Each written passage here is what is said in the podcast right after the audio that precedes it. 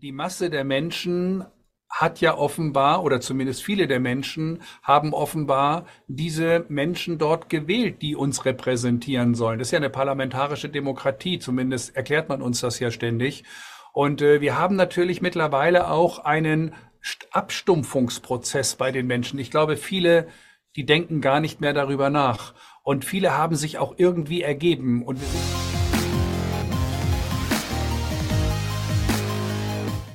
Kommen wir mal zu dem Thema ja, der Impfungen, sogenannten Impfungen. Äh, Karl Lauterbach hat gestern äh, gesagt, dass ähm, ja die, ähm, die Impfpflicht im äh, Gesundheitswesen, beim Pflegepersonal aufgehoben wird, weil ja diese Impfung nicht vor ähm, Ansteckung schützt. Das fand ich, als ich das heute Morgen gelesen habe, äußerst erstaunlich, dass das aus dem Mund von Karl Lauterbach gekommen ist. Ändert sich da was jetzt? Äh, wird diese ganze Corona-Geschichte tatsächlich auch in Deutschland, in vielen anderen Ländern ist sie ja schon begraben und ähm, ja, die Pandemie für beendet erklärt worden. Rechnest du damit, dass das in Deutschland jetzt auch passiert, dass die Pandemie für beendet erklärt wird? Also diese Pandemie-Arie ist ja irgendwie dermaßen aus dem Ruder gelaufen. Und was Herr Lauterbach sagt, ich muss ganz ehrlich sagen, da höre ich nicht mehr hin. Man braucht ihn auch gar nicht widersprechen. Ich warte dann ein paar Minuten, dann macht er es meistens von alleine. Das haben auch mittlerweile alle gemerkt. Und aus diesem ja. Grunde ist es für mich wirklich schwierig zu erkennen, warum er diese Position noch hat. Aber das ist auch nicht meine Aufgabe, das zu entledigen, dem Ganzen. Also ich glaube ganz einfach mal, dass hier mit dieser Corona-Geschichte für diejenigen, die sich damit beschäftigen, langsam deutlich wird, dass es äh, vor allem auch in ein großes Plangetriebe hereinpasst. Das heißt, diese Corona-Geschichte, und wir hatten ja 2020 im Mai bereits im Bundesinnenministerium einen Mitarbeiter, der für die kritische Infrastruktur zuständig war. Ein Herr Kohn hieß der. Und Herr Kohn hat ganz deutlich gemacht, welche Risiken gerade reingefahren werden mit diesen geplanten äh, Lockdowns und so weiter und was dort eben halt geplant wurde. Und äh, genauso ist es auch gekommen, aber man hat nicht auf ihn gehört, sondern er wurde entlassen. Er hat nachher keine andere Möglichkeit gesehen, als die wirklich großartige Wissenschaftler mit reinzunehmen, Professoren aus diesen entsprechenden Disziplinen mhm. in der Wissenschaft, wo er alles beweisen konnte.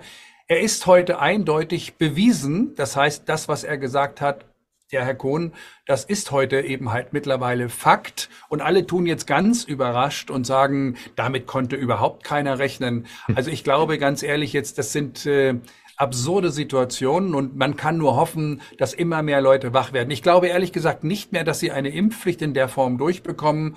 Aber ich hätte auch, wie gesagt, vor drei Jahren nicht gedacht, dass wir da überhaupt noch hinkommen würden, wo wir dann nach ein oder zwei Jahren dann mhm. waren.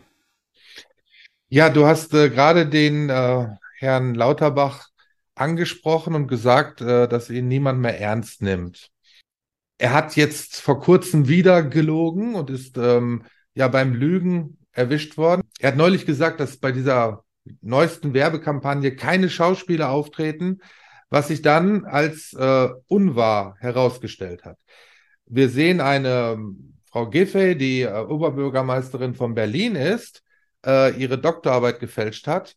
Äh, wir haben eine Außenministerin, der die deutschen Wähler egal sind. Und niemand verlangt einen Rücktritt in den Medien. Früher mussten Minister und Politiker wegen weit geringeren Verfehlungen zurücktreten. Wie erklärst du dir das, dass da überhaupt äh, kein Aufschrei kommt? Naja, ich denke mal einfach, wir haben die gaußsche Verteilungskurve bei den Wahlen die Masse der Menschen hat ja offenbar, oder zumindest viele der Menschen haben offenbar diese Menschen dort gewählt, die uns repräsentieren sollen. Das ist ja eine parlamentarische Demokratie, zumindest erklärt man uns das ja ständig.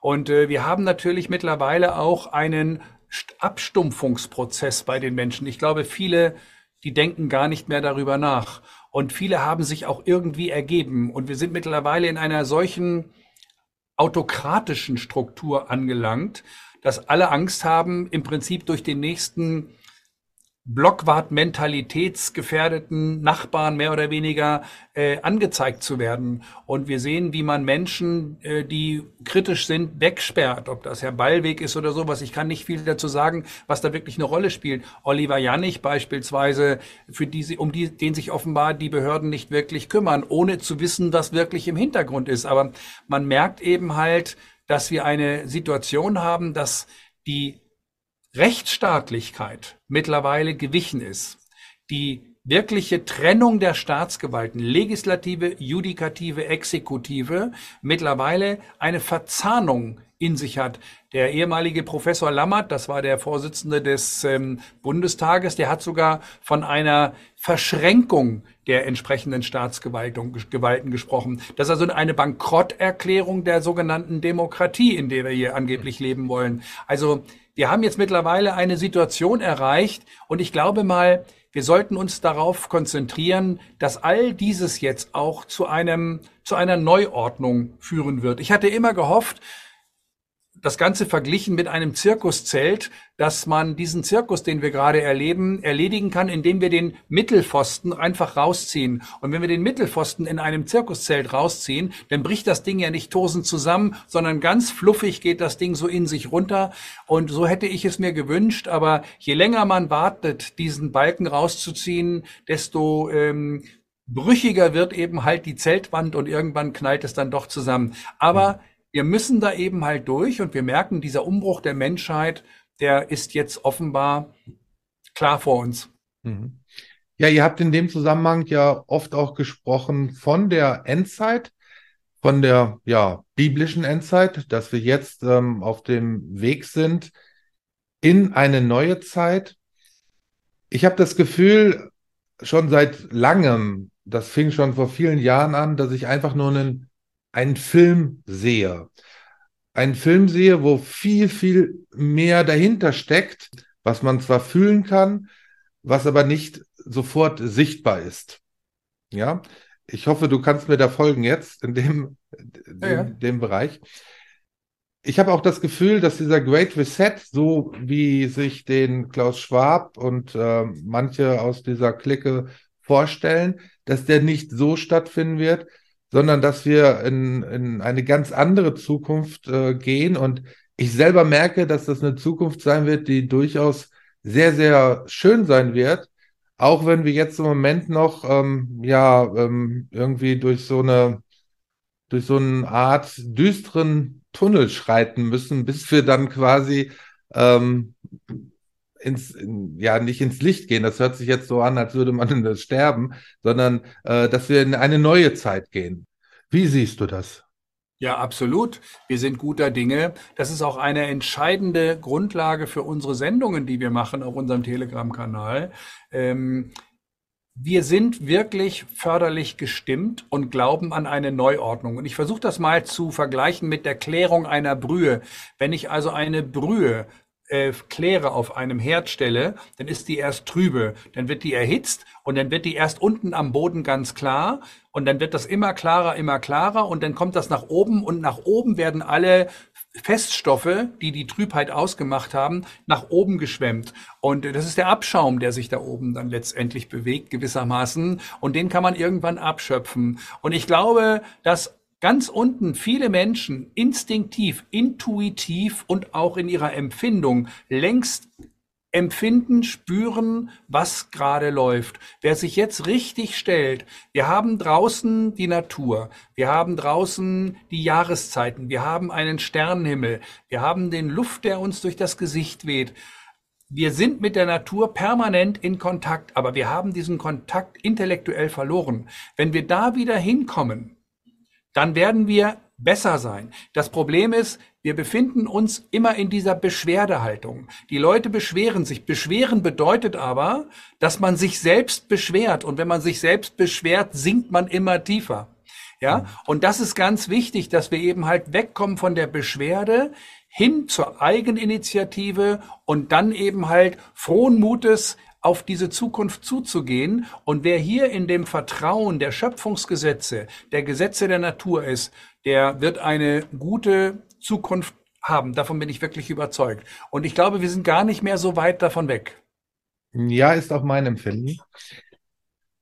Ja, danke dir, Andreas. Ich würde jetzt ähm, ja zu meiner letzten Frage kommen. Ich habe in meinem Leben, ich bin 54, ich weiß gar nicht, wir sind ziemlich ein Alter, oder du, nee, du bist älter oder? Ich bin älter, ja, ja, ich bin der ganze, ich bin ja, über das, 60. Aber du, aber siehst jünger, okay. aber du siehst jünger aus als ich. Ja, das höre ich ständig. Spricht, nein, leider nicht, aber ist es okay. Andreas, gut, Spaß beiseite. Äh, in meinem Leben bisher habe ich eigentlich ähm, in den ganzen letzten Jahrzehnten immer wieder gemerkt, wie sehr ich belogen worden bin. Das heißt, ähm, ja, es fängt ja schon als Kind an, ja, man kommt ja auf die Welt. Und ähm, irgendwann die ersten zwei Jahre sind toll. Und dann lernt man sprechen und dann hört man die ersten Lügengeschichten vom Weihnachtsmann, äh, Osterhasen und was auch immer. Dann kommt man in die Schule, dann geht das weiter, dann hat man das Fach Geschichte, da wird einem auch alles Mögliche erzählt. Und äh, irgendwann später in seinem Leben, ja, dann stößt man auf Dinge, wo man sagt, hey, das kann doch gar nicht sein. Zum Beispiel für viele war ja so ein, so ein Erwachungsmoment der 11. September, wo, wo ganz viele Menschen auch heute noch sagen, so wie uns erzählt wird, kann das nicht abgelaufen sein. Dann gibt es ja die Brutkastenlüge, dafür wurde ein Krieg angefangen, die, die Massenvernichtungswaffen, die angeblichen und so weiter. Äh, wir sehen es jetzt wieder in der ganzen Kriegspropaganda, wie sehr man belogen wird.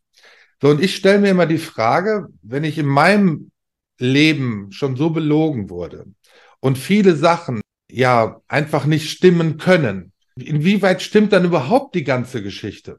Also wenn ich ins Mittelalter gehe, was jetzt, ich wundere mich zum Beispiel, ich will es mal ein Beispiel festmachen.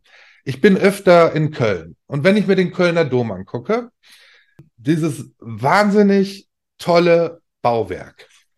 Und dann lese ich die Geschichte des Kölner Doms nach. So, dann habe ich geschaut, damals lebten in Köln 40.000 Menschen.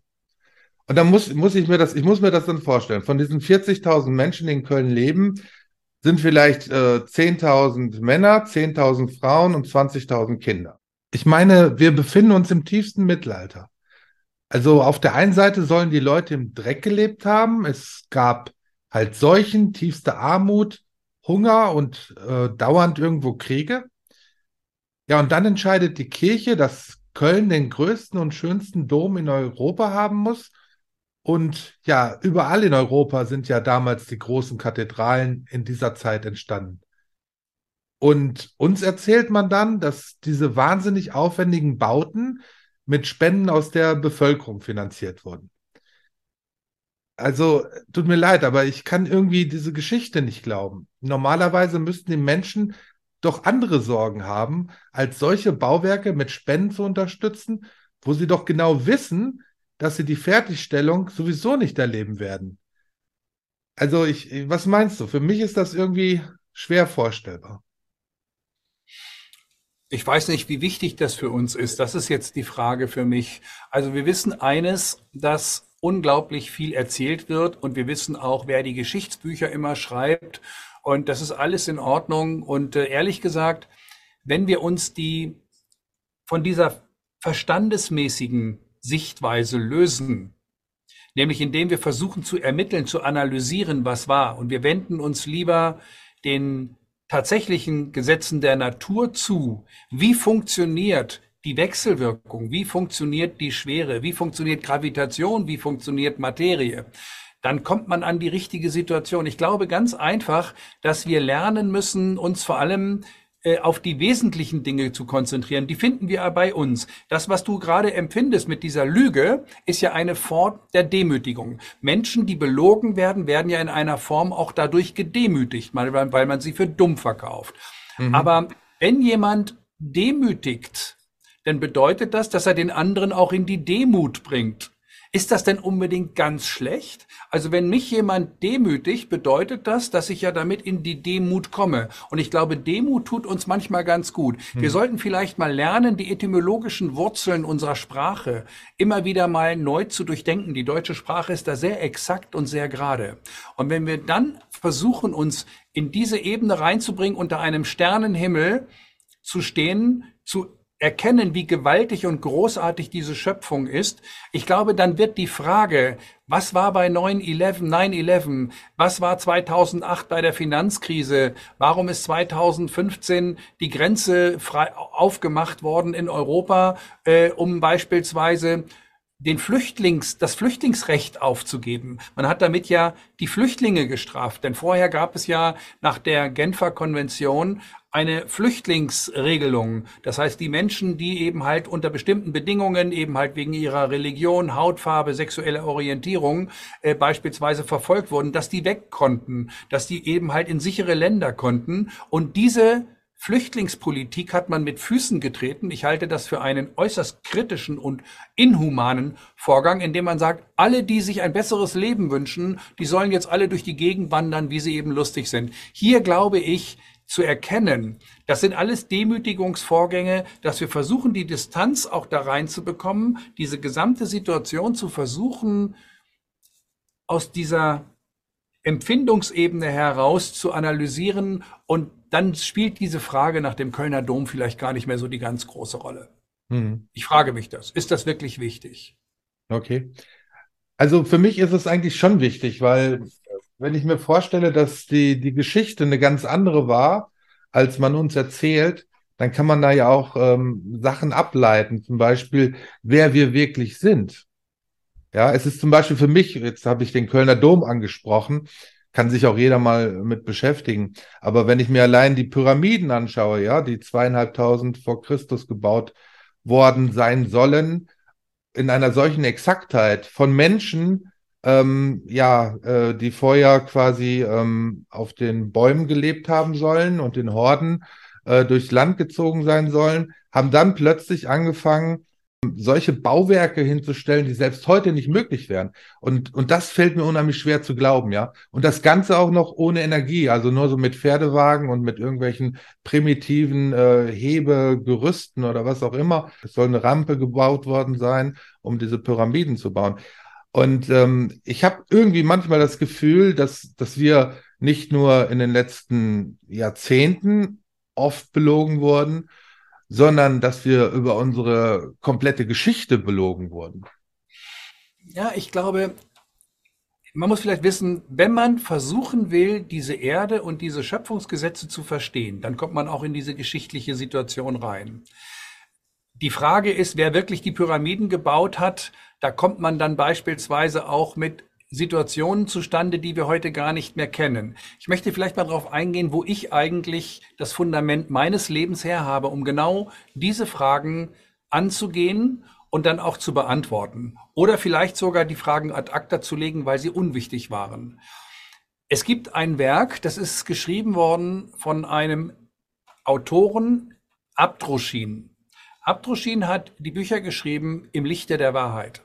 Dieses dieses dreibändige Werk beschreibt die Schöpfungsarchitektur, aber nicht von uns nach oben, wie es in der Religion ist, zum Beispiel der katholische, der dann hochgeht, dann eben halt bis in Himmel oder Hölle, der äh, die First Nation, die dann irgendwie in die ewigen Jagdgründe geht, der Buddhist, der dann ins Nirvana geht, oder eben halt die Physik, die beim Atom aufhört. Das ist ja auch eine Form der Religion, die Naturwissenschaften.